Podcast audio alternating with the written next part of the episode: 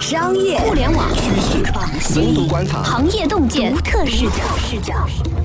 新商业观察，和你聊聊商业圈里的那些事儿。本节目由三十六克高迪传媒联合出品。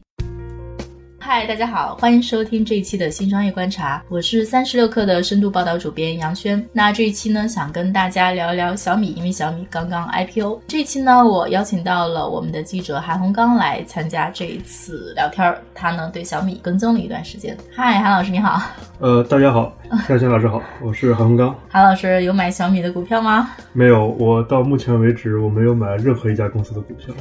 就关于价钱这件事情啊，我觉得还是挺一波三折的。首先是传一千亿，后来传两千亿，后来传有一个价格区间，最后上市后定价定在那个价格区间的下限，就下面那条。比下限还要低一点。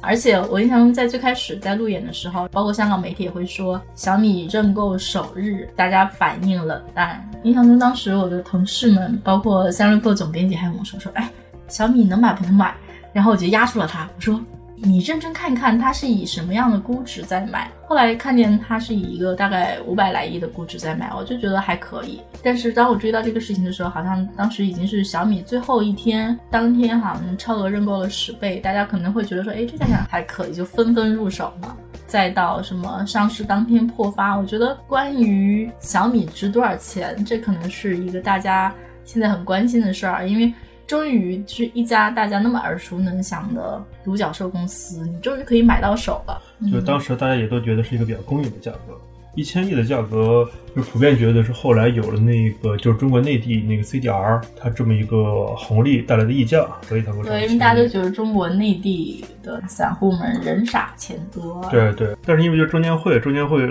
一直觉得自己的职责就是要保护散户，所以他就觉得小米估值太高了，然后最后就导致这一部分溢价是没有掉了。我们随便说哈，假如说小米以一千亿的 CDR 的这样的估值在中国内地上市的话，就是以现在二级市场现在给的这个价钱看，假如说你以七百亿或者以一千亿的估值入手，那你到现在也其实也已经掉了。百分之三十到百分之五十了，对，其实对散户来讲挺多钱的，至少在短期来看，如果你不想着说持有这家公司很多很多年的话，我还是觉得就是刚刚那个观点，就我觉得小米是一家比较有价值的公司，价格比较难定，尤其是现在就是说这种贸易终端非常影响二级市场的情况之下，就是你很难给它一个确切的一个二级市场的一个估值。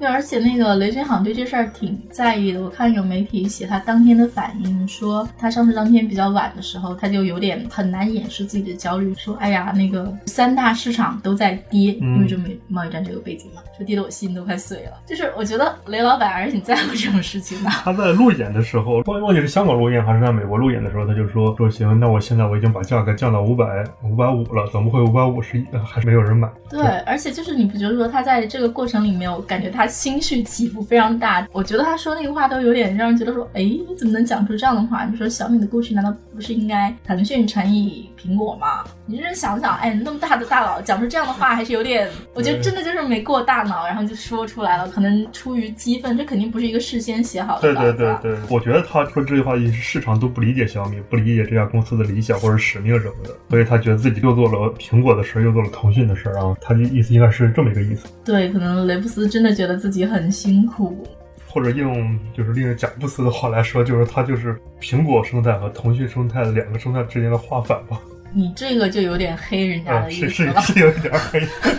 对，但是就话说了，就是他确实就是在上市之前，他就发明了一个名词，叫做“新物种”嘛。但是也不是他发明的，就是他用这个词来称呼小米。在之前，没有人以这个来称呼过小米。因为我觉得这事儿是这样，就是像雷军，像小米本来想在中国大陆发 CDR，然后呢，当时证监会就发了一个文，就是里面提出了四十八道疑问，八十四个，八十四个疑问，然后被媒体叫做“追命八十四问”啊。中间我觉得像有一个问题就问的很好，他会问说小米，你假如说你说自己是一家互联网公司，但是呢你的九成的收入来自手机，那你解释一下说你怎么说自己是一家互联网公司？这个疑问呢就是有它有道理的地方，也有它没有道理的地方。但是你知道我看到这个的时候想到了什么吗？嗯，我就想到了就前段时间拼多多提交招股说明书，然后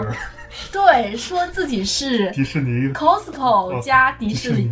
我就心想，咋想的？就是这好在人家是选在美股上市，应该是在几年前就公开，就是赞扬过 Costco 模式，说小米要向他学习。但是我觉得那两年正是小米拼命学各种线下零售商的时候，我感觉他好像是把各种线下零售商都夸了一遍。就是说，那个手机之外，就是雷军比较赞扬的几个公司，一个就是 Costco，因为就是它的会员模式嘛。然后再有一个就是亚马逊，亚马逊它可以不断扩张自己的业务，不断扩张自己的业务，同时它保持一个较低的利润水平，然后市值又不断升高。我觉得觉得所有的公司，就最近上市的公司，全说自己是亚马逊。你知道，美团也说自己是亚马逊，卖给了阿里的饿么也说自己是亚马逊。然后怎么说呢？嗯，我们只能说亚马逊的精神与大家同在吧。我说真的，就是说，其实咱也挺有意思。之前你说大家说硅谷都是说自己的业务其实是模仿某一家具体的硅谷公司，嗯，但是感觉现在就是会想着感怎么说精神上致敬某家硅谷公司吧，会有这种感觉。因为业务上已经基本上没什么相似的地方，中国的公司和硅谷的公司。对，其实认真想一想，就比如说啊，小米或者说所有的智能手机公司吧，都要感谢苹果。其实某种程度上都是向苹果致敬，对吗？对对对，所有的智能手机的公司。但是小米呢，还是走出了自己的模式。我们不能不说，小米真是还挺厉害的一家公司。小米确实很厉害，就是还是我开始那个观点，小米是一家很有价值的公司。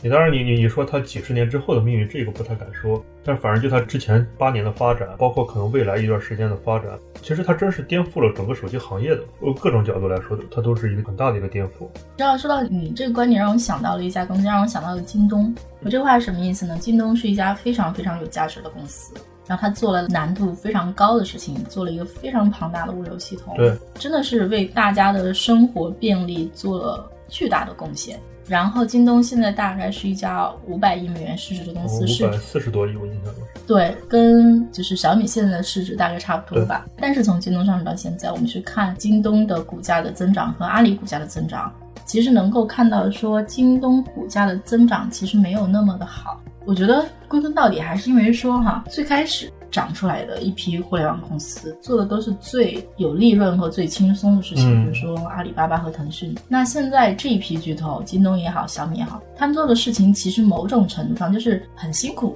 然后呢，某种程度上也是说增长也有它的掣肘。我为什么这么说？因为我印象很深的一件事情是说，我好多年前当时去采访魅族的总裁白永祥，当时回顾他们自己这个行业啊。他们当时正在希望说向互联网转型，他们在学小米模式，然后他们就说，其实呢，你想想啊，就是再厉害的公司，即使是像段永平那样的公司，总是要一代硬件一代硬件的去做，就是你每做一代硬件产品都是非常有风险的，因为你的物料、你的供应链，其实你花了大量的资金去压在你这个货上，去把你这盘货做出来，做出来之后能卖不能卖又是一回事儿，它是一个风险很高的事情。而且这批货卖掉之后，你又要再去做下一批货。其实你的第一批货的成功不能百分之百保证你第二批货一定成功。其实风险挺高的。然后他当时就很羡慕互联网，觉得互联网做好了上不封顶。我觉得其实就是小米虽然非常厉害、非常风光，但是我觉得这个行业的基础性的东西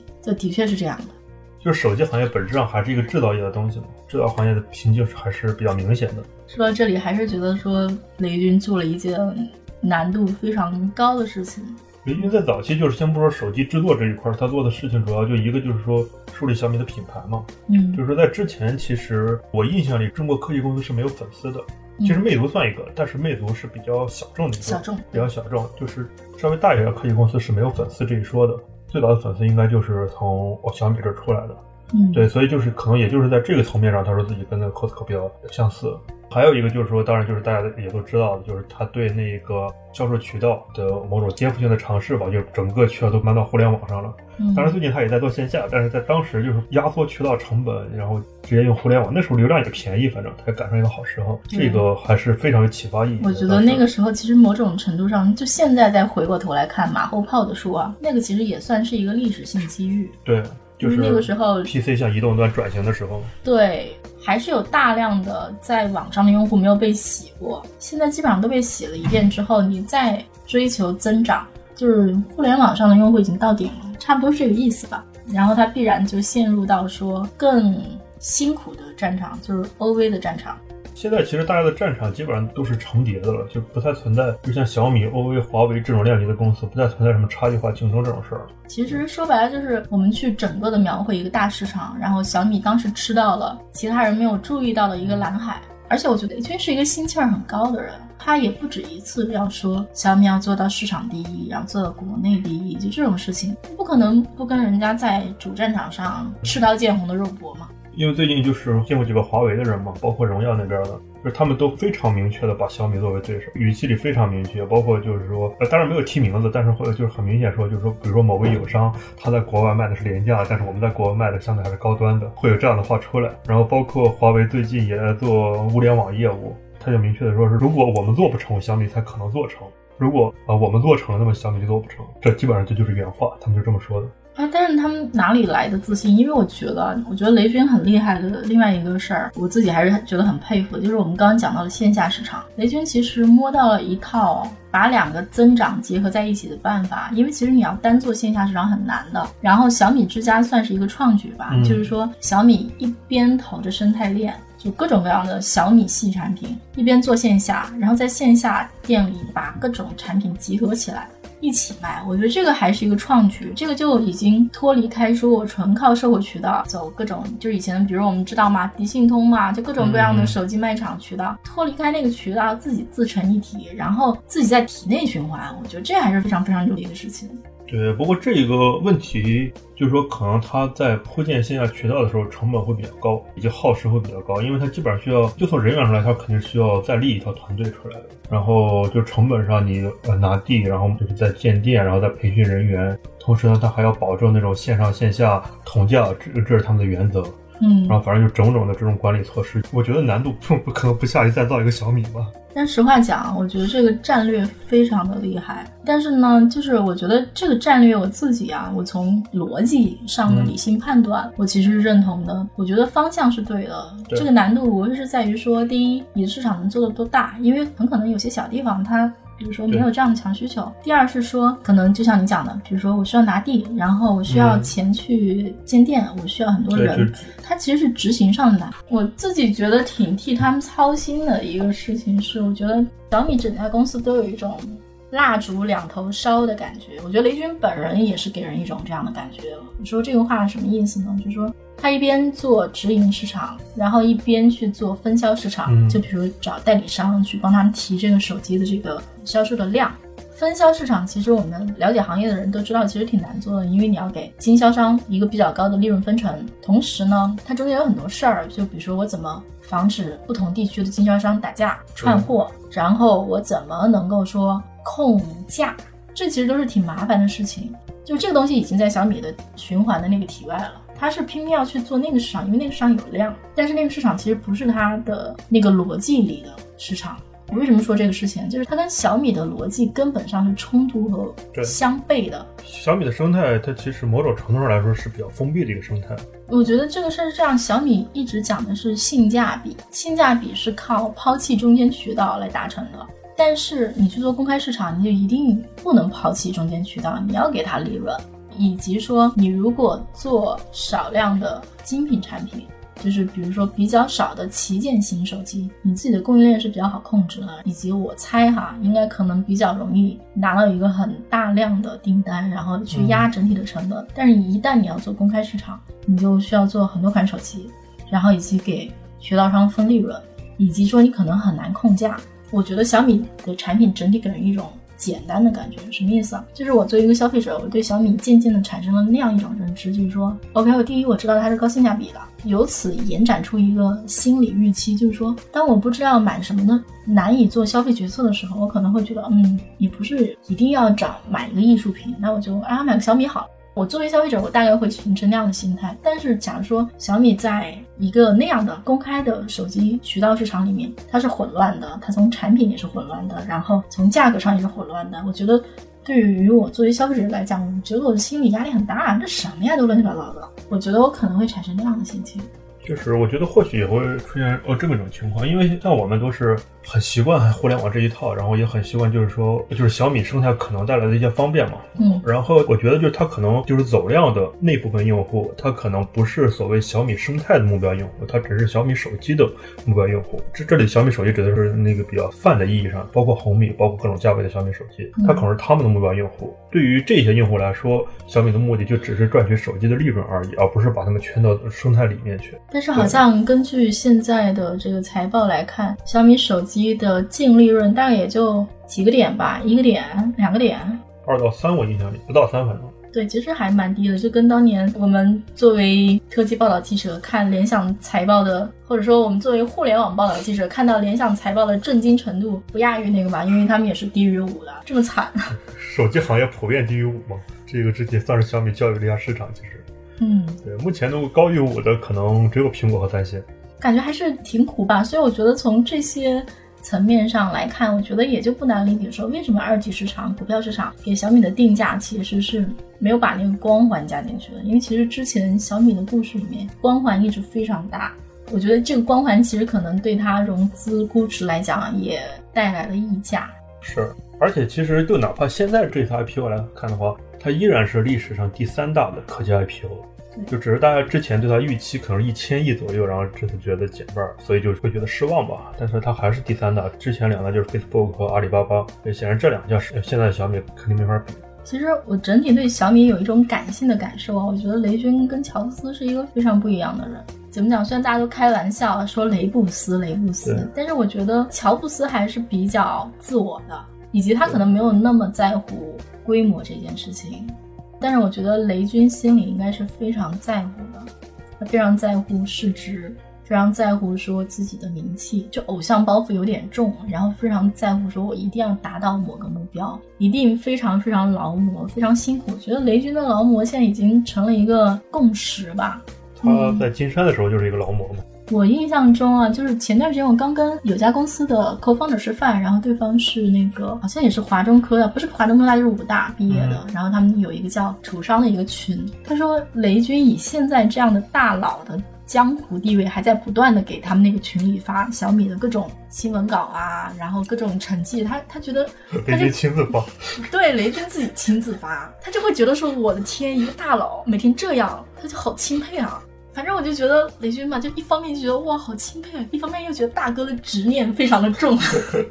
就觉得就是他基本上就这已经我觉得就不是什么压身家什么的问题，他就是可能就是觉得小米可能自己是这辈子要做的最后一件事儿吧。哎，就执念很重，执念很重。其实呢。就是有压力，一定会让公司涨得更快。但是怎么讲，始终觉得说，其实大哥完全可以过一种稍微自己更随心所欲点的人生。但是大哥没有选那条路，大哥为什么要一直逼自己呢？就我觉得需要，就是小米有自己的那种职业经理人体系了。他现在其实是没有的。职业经理人，我觉得这还不用想吧。这雷军这才多大，我感觉他能够兢兢业业再干几十年，只要身体不出问题，我感觉他是不会放手那种人。对，我也觉得，我甚至他可能不会像马云那样的，就是自己只当一个董事长，然后把具体的事务，我觉得他会把具体的事务管到很久，很久很久。因为其实我们放眼去看 BAT 啊，除了马云之外，你无论是 A 还是 T，其实都还是老大还在。对。但是这两个老大都没有像雷军这么执着哟。前段时间，然后小米要给雷军发一笔非常大，